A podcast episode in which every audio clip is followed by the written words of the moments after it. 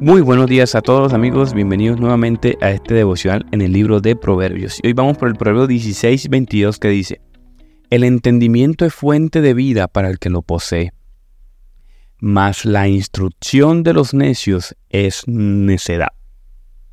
Fuente, la palabra fuente.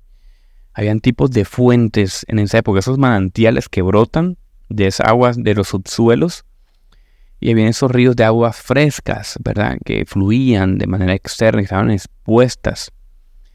Y me recuerda este pasaje que, oye, uno tiene que ser agradecido. Hoy amanecí con eso en mi cabeza, ¿saben? Que uno tiene que ser agradecido por el entendimiento que uno tiene, porque nuestro entendimiento correcto del Señor, una buena ortodoxia, o sea, un buen conocimiento de la palabra, de la historia, de cómo leer la Biblia. Porque es que miren, amigos, miren qué valioso. No todo el mundo tiene la capacidad de coger el texto, reflexionarlo y poder ver principios espirituales y caminar conforme a ellos y creerlos ni siquiera. Hay gente que en internet me pone pasajes del Antiguo Testamento generalmente y me dice, mira lo que dice, mira lo que dice tu Biblia.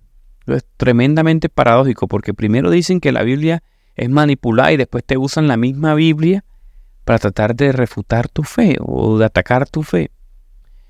Entonces, el entendimiento de este tipo de cosas, de que tú puedas leer la Biblia en su contexto, tratar de entender el, personaje, la persona, cómo reflexionaba, los principios espirituales, cómo puede aplicarse, entendiendo que es atemporal al día de hoy, si es una promesa, todos esos entendimientos son fuente de vida, eso es un privilegio, deberíamos tener un corazón más agradecido hoy por la misericordia, el entendimiento incluso de nuestra salvación.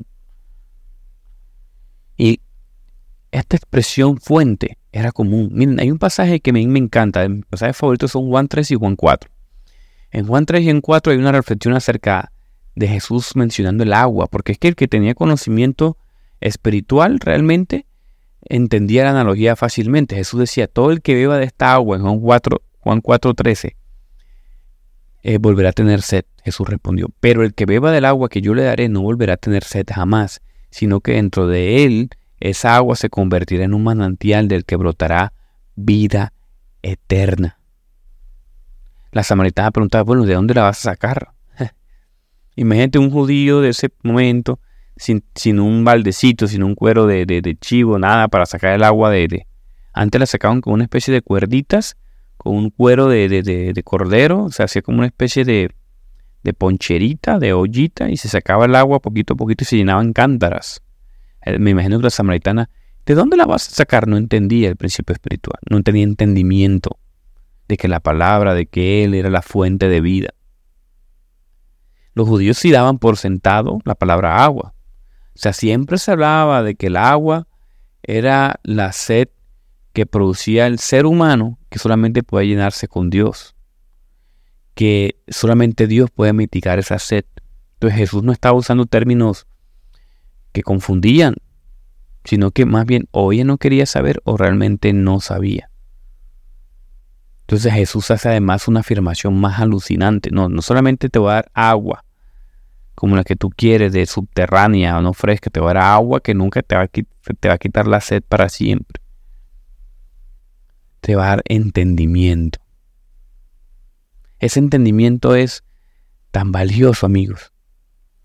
Tiene tanto valor el entendimiento de la palabra del Señor que incluso cuando no burbujea, cuando nosotros no estamos en nuestro mejor, no, nuestro, no estamos en nuestro mejor estado, no siempre estamos burbujeando, ¿verdad? Rebosando de agua, no siempre estamos llenos del Espíritu Santo como deberíamos. Pero lo que sí es que siempre hay provisión. Siempre el Señor te va a estar hablando. Siempre, incluso cuando tú cierras tus oídos, el Señor te provee gente, amigos, personas, iglesia, compañeros de trabajo, Siempre, siempre hay provisión. Cuando hay conocimiento del Señor, siempre hay entendimiento y provisión. Todo lo contrario a este tipo de cosas, dice la segunda parte del proverbio, es mala instrucción de los necios es necedad. Me recuerda una vez cuando Jesús dijo, déjenlos, son ciegos guiando ciegos.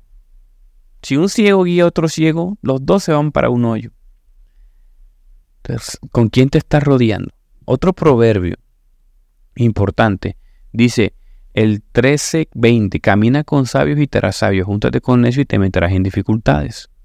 El que sigue la instrucción de los necios lo va a llevar a su propia necedad. Decía Barclay, una gran reflexión decía, miren, muchas veces, yo a veces veo en internet mucha gente ritualista. Hay muchas denominaciones que son muy ritualistas.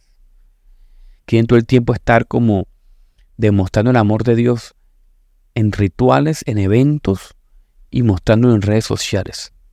Amigos, miren, si la religión consistiera en reglas externas en su cumplimiento, la religión sería demasiado fácil. Así como abstenerse de ciertos alimentos o lavarse las manos, como decían los fariseos. Eso es muy fácil. Ay, imagínate. Yo puedo, yo tengo disciplina. Hay gente que no es cristiana, tiene disciplina para el gimnasio y son tremendos fortachones. Si la religión fuese en seguir cosas externas, en rituales, asistir a ciertos lugares, poner cierto, ah, pues se fuese fácil. Porque la religión cristiana no es fácil. Mm. O sea, es amar lo inamable. Es, es orar por el que te, el que te persigue. Es ayudar al necesitado. Es invertir tiempo, dinero, sacarte de la comodidad, incluso del gusto de ti mismo. Eso sí es complicado. Entonces no hemos aprendido, amigos. Miren, decía un gran, un gran pensador, asistir regularmente a la iglesia, echar generosamente el diezmo, ser miembro de un círculo de estudio bíblico. Esas son cosas externas. Son medios que te conducen a la religión, pero no es la religión cristiana. Amigos, la verdadera religión cristiana consiste en tener una relación personal, porque eso fue a lo que vino Jesús, a restablecer la comunicación y las relaciones personales. Entonces, la mejor religión, como bien dice Santiago, es una relación con Dios, una actitud hacia Dios y que se refleja también en nuestros semejantes, las semejantes, la verdadera religión. Además, amigos, si la fe cristiana se, se consistiera solamente en normas, en normas externas, sería engañosa. Porque muchas veces la gente puede vivir de manera externa piadosamente, pero por dentro amargura. Entonces la enseñanza de Jesús, si tú ves la Biblia, todo el Nuevo Testamento, los Evangelios, todo el tiempo Jesús está condenando la observancia externa, las cosas externas. Porque esas cosas no pueden espiar la amargura, el orgullo, la codicia que domina el corazón. Eso no lo puedo hacer. Es el Señor el que lo puede hacer. Por eso debemos de ser agradecidos con el entendimiento de esto. Reflexionemos de todas estas cosas que, ideas que les he soltado. ¿Qué nos puede decir el corazón del Señor hoy? Vamos a hablar. A orar. Gracias Señor por esta palabra el día de hoy, Señor, por ayudarnos a pensar un poco más en, en nuestra creencia cristiana de gracia. Señor, gracias porque hoy podemos entender muchos principios, Señor. Este devocional, si se lo enviamos a una persona que no conoce Señor, va a escuchar puras reflexiones vacuas, vacías, sin entendimiento, no se va a poder orientar. Pero tú, Señor, nos has dado suficientes ojos para ver más allá. Para ver, Señor, de manera trascendental, de que esta palabra sea como un agua fresca, Señor, que, que llena, que nos ayuda a nosotros y que además ayuda a los demás.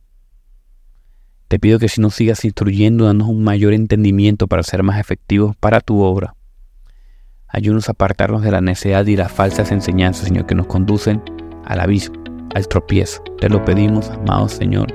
En el nombre de Jesús. Amén.